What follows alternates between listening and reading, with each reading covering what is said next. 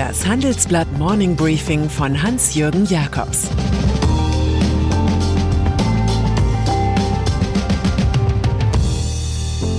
Guten Morgen allerseits. Heute ist Donnerstag, der 27. Februar, und das sind heute unsere Themen. Kronprinzen der Union im Rededuell, der plötzliche Abgang des Werner Wenning und Klinsmann verstürmt sich in Berlin. Der politische Aschermittwoch stellt das staunende Publikum vor eine Aufgabe. Es soll die vielen Kürläufer der Union bei ihrem Holiday on Ice bewerten. Da ist Friedrich Merz, der sich, anders als behauptet, bei seiner Kehrausrede in Thüringen durchaus teamfähig zeigt. Natürlich nur, wenn er dabei die Leitung hat. Dann ist da Armin Laschet, der in Merzens Heimat, dem Sauerland, demonstrativ aller schweren Theorie entsagte und der tosenden Menge in der Schützenhalle entgegenschleuderte, ich will einfach nur machen. Und schließlich tritt mit Markus Söder in Passau ein Ministerpräsident auf, der sein Bayern ohnehin als eine Art eigenen Staat sieht und sich selbst damit Stantepede als kanzlerfähig. Natürlich waren alle drei beim künstlerischen Eindruck der Bestnote nahe, wenn sie sich des Gegners annahmen. Der befand sich an diesem Tage nicht in den eigenen Reihen, sondern wahlweise bei AfD, Linke und Grüne.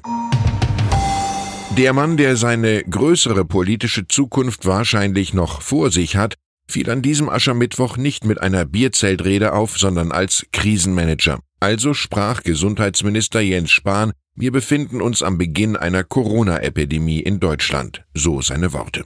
Und er bereitete flugs mit dem Fachpersonal der Republik geeignete Gegenmaßnahmen vor, von den Ländernministern abwärts bis zu Apothekern und Pflegern. Vom Absagen von Großveranstaltungen hält Spahn nichts. Man könne nicht, Zitat, das gesamte öffentliche Leben in Deutschland, Europa und der Welt beenden. Mindestens zwölf Menschen sind in Deutschland inzwischen infiziert. In Nordrhein-Westfalen sucht der Coronavirus-Krisenstab 300 Menschen, die eine der von Spahn genannten Großveranstaltungen besucht hatten, eine Karnevalssitzung in Heinsberg. Da es inzwischen mehr Fälle außerhalb als innerhalb Chinas gibt, sorgen sich viele um die globale Ökonomie. Die Welt ist in Alarmstimmung.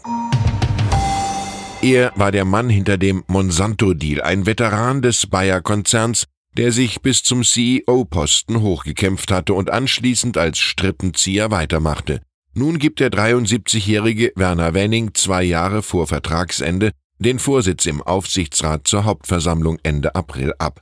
Das stößt den Investorenkreisen weniger auf Skepsis als die Wahl des Nachfolgers Norbert Winkeljohann. Der bringe zu wenig industrielle Führungserfahrung sowie mangelnde Expertise im Agrar- und Pharmageschäft mit, sagten Aktionärsvertreter der Fondsgesellschaften Deka und Union meinen Kollegen. Unter einem Begrüßungstusch wird sich der 62-jährige einstige Deutschlandchef der Prüfergemeinde Price Waterhouse Coopers etwas anders vorgestellt haben. Die Not macht in diesem Fall nicht erfinderisch, sondern einfach nur finderisch. Ein Investor mit tiefen Taschen soll schnell her, damit der Verkauf der höchst profitablen Aufzugssparte Elevator möglichst viel Geld in die geleerte Kasse von ThyssenKrupp bringt. Über diese Zukunftsfrage entscheidet heute der Aufsichtsrat des Essener Stahlkonzerns. ThyssenKrupp liegen einerseits Gebote eines Nordamerika-Konsortiums mit den Private Equity Größen Blackstone und Carlyle sowie dem Canada Pension Plan vor. Andererseits zeigt auch eine Allianz aus dem britischen Investor Sinvan, der US-Firma Advent, der Abu Dhabi Investment Authority und der ebenfalls in Essen beheimateten RAG Stiftung Interesse. Weil es in der Kumpelzone Ruhrgebiet immer auch um soziale Verantwortung und Gewerkschaftswohlwollen geht, werden der RAG Bietergemeinschaft eindeutig bessere Chancen eingeräumt. Deutschland diskutiert heute auch über ein Thema, das Karlsruhe aufgebracht hat. Dort entschied das Bundesverfassungsgericht in einem spektakulären Urteil, dass sich Ärzte nicht mehr strafbar machen, wenn sie bei einem Suizid helfen. Jeder Mensch habe ein Recht auf selbstbestimmtes Sterben, was sich nicht nur auf schwere und unheilbare Krankheiten beschränkt, so die Juristen. Was von Sterbehilfevereinen und Palliativmedizinern umgehend begrüßt wurde, findet bei Konservativen und Kirchenvertretern viel Kritik.